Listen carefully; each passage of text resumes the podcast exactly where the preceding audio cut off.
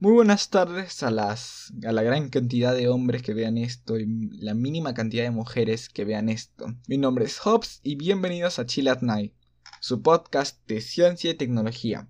En, la nota de hoy vamos a hablar sobre una batalla de multimillonarios. Eh, vamos a hablar sobre dos, una competencia de, de dos grandes del dinero. Vamos a hablar sobre Elon Musk, el actual hombre más rico del mundo, sobre Jeff Bezos, el segundo o tercer hombre más rico del mundo. Ambos con una empresa de espacial. Pero en esa batalla ha ganado indudablemente Elon Musk.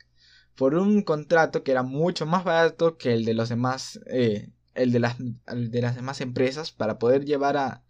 a, eh, a la NASA a la Luna. Porque ellos eh, son los que llevan la maquinaria y hacen todas las cosas y la NASA les paga a ellos.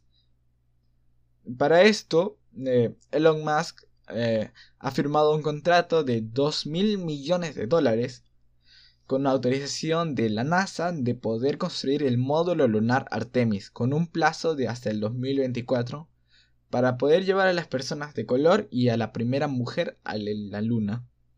Aunque a mi parecer esta fecha es demasiado ambiciosa, podría decir que si cambiamos las fechas hasta el 2027, podría decir que es más razonable y más calmada.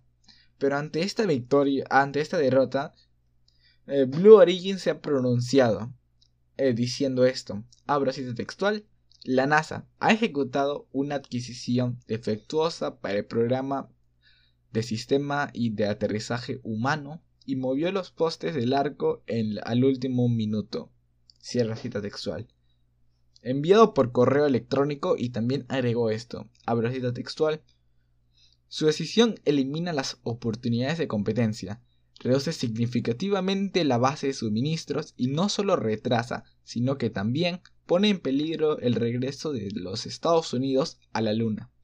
Por eso hemos presentado una protesta ante el GAO.